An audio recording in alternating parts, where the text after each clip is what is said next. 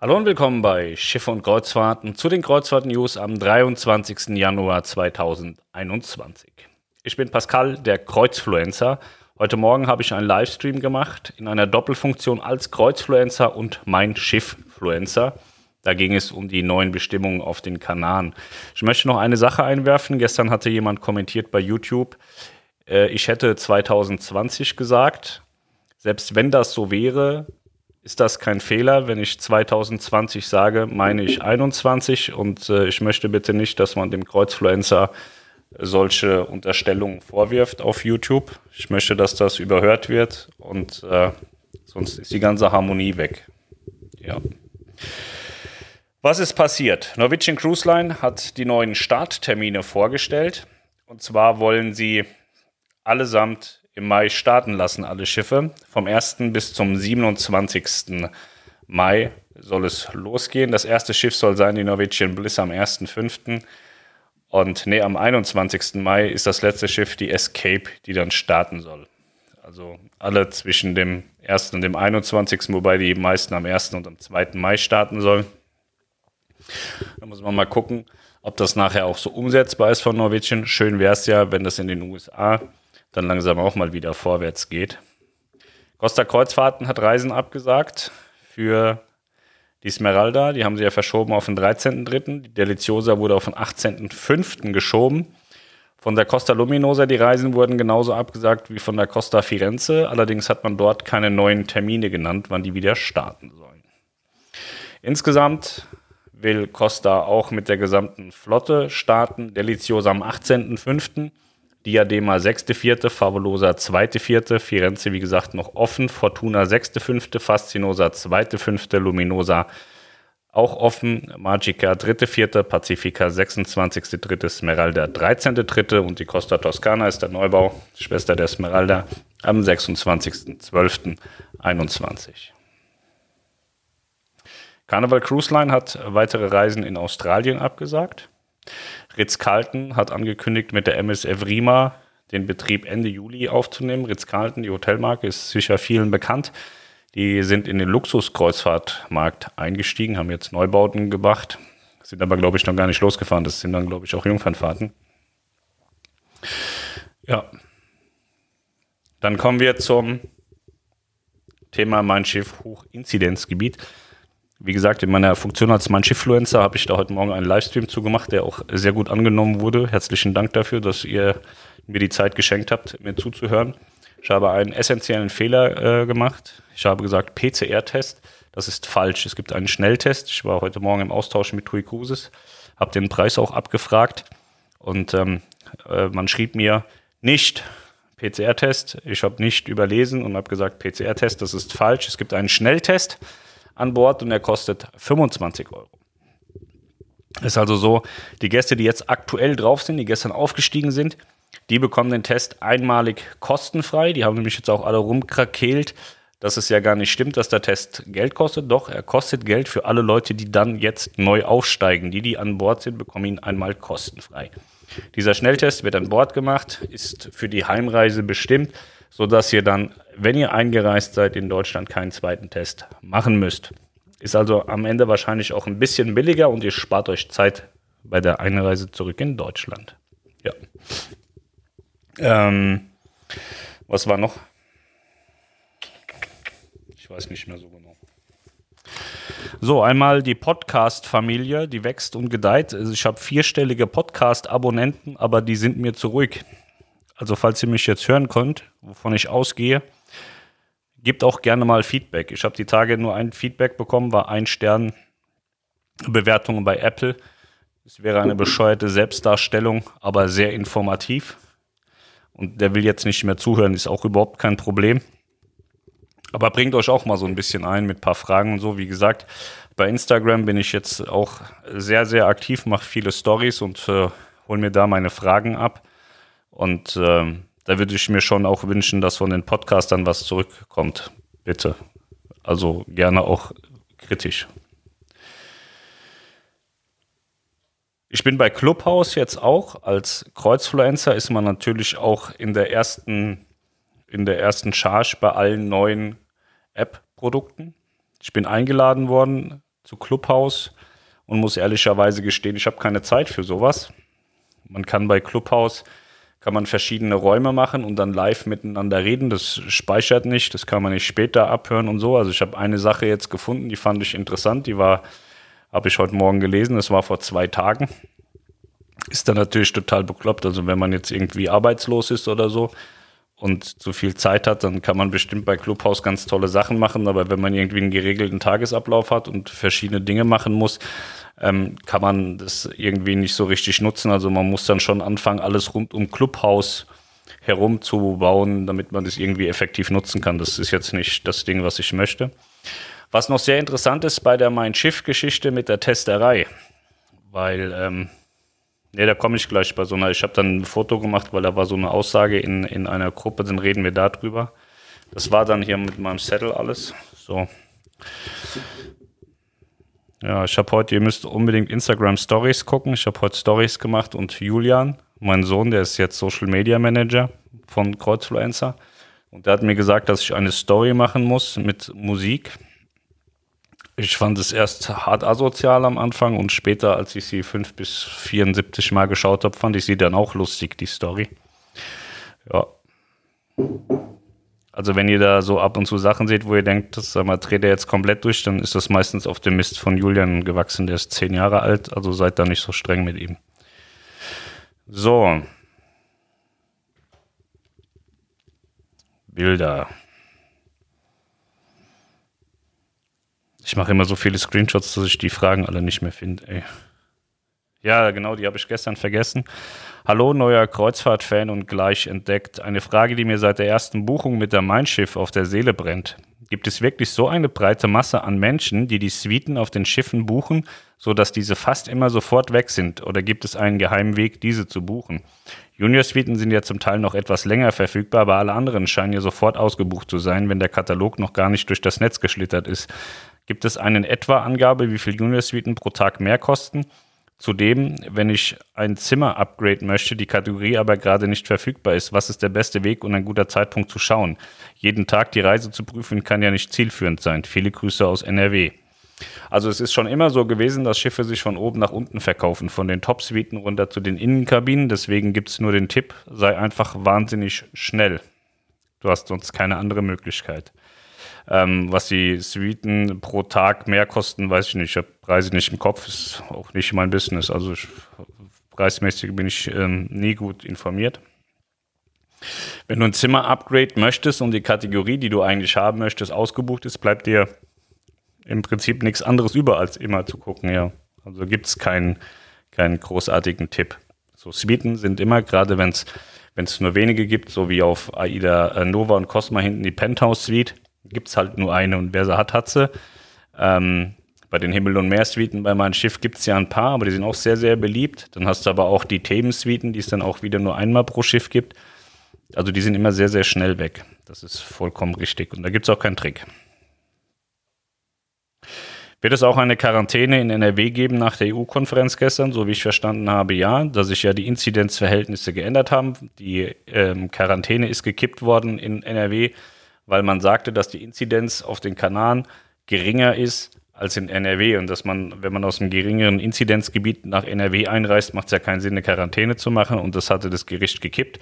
Jetzt ist es ja aber so, dass Spanien und Kanaren in vielen Fällen eine höhere Inzidenz haben als Ortschaften in NRW und deswegen sollte eigentlich die Quarantänepflicht wieder eintreffen.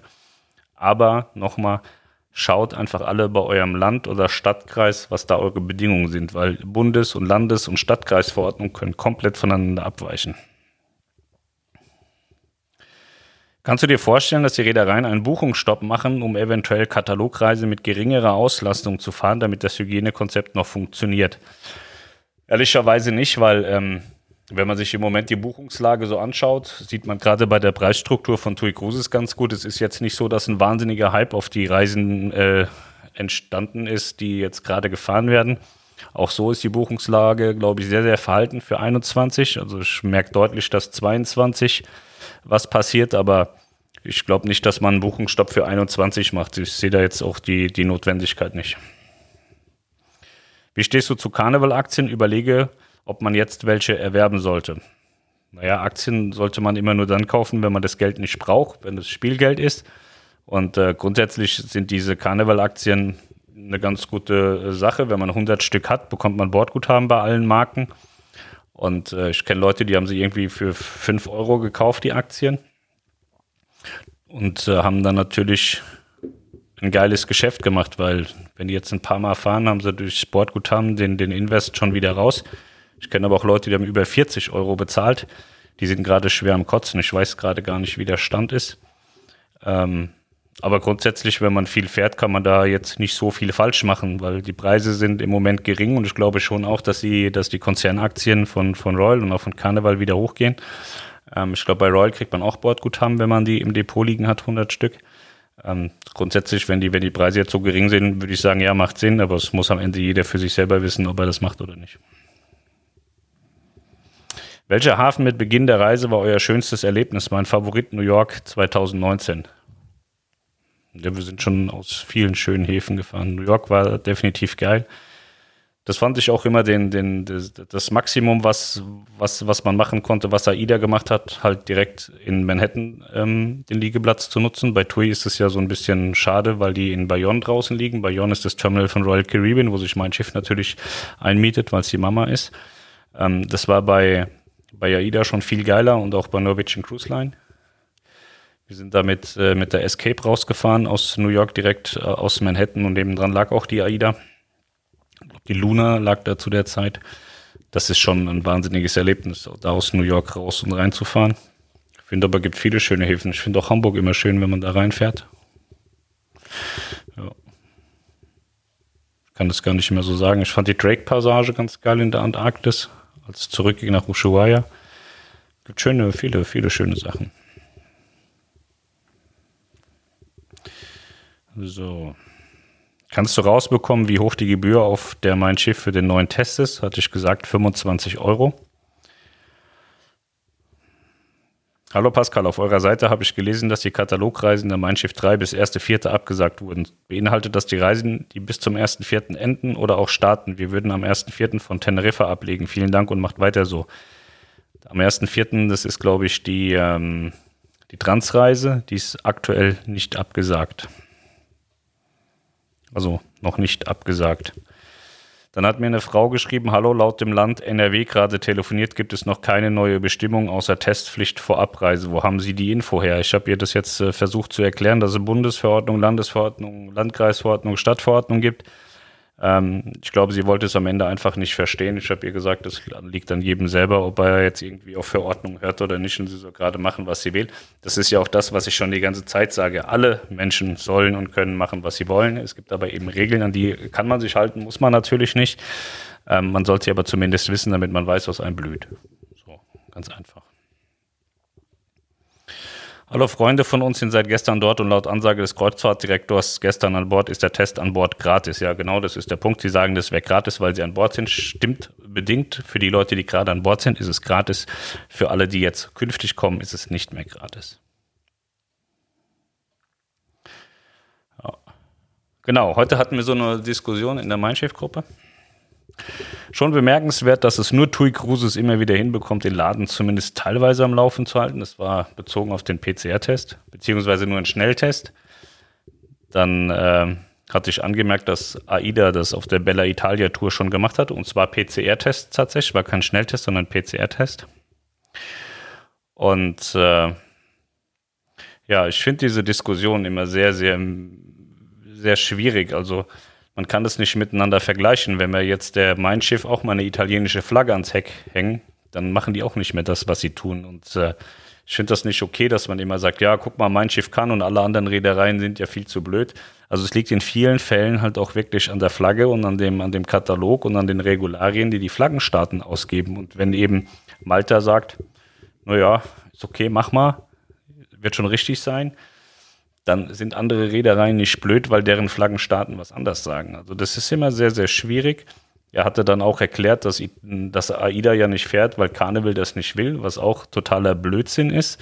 Also AIDA stimmt sich im Prinzip nur mit Carnival ab, wenn sie Reisen absagen, weil es aktienrelevant ist. Dann wartet man, dass äh, in den USA die Pressemeldung rausgegangen ist. Weil sie börsenrelevant ist und dann sagen sie in Deutschland ab, aber sie müssen da nicht betteln, fahren zu dürfen. Also bei Carnival ist es schon auch so wie bei Royal. Jede Brand, die fahren kann, die fährt auch. Ähm, nur haben sie fast nur amerikanische Brands, weshalb die nicht fahren können, weil die US-Häfen zu sind. Und die europäischen Brands haben eine italienische Flagge und die hat halt einen, ähm, einen Auflagenkatalog, der im Vergleich zum Alter seinesgleichen sucht. Also es sind schon krasse, krasse Unterschiede. Und das ist immer so ein bisschen schade, dieses Bashing, weil es halt auch total sinnlos ist, weil es, wenn man, wenn man es auf die Fakten äh, basierend äh, nimmt, ist es, ist es halt nur Blödsinn. Kannst nur sagen, halt die Klappe, das ist Blödsinn.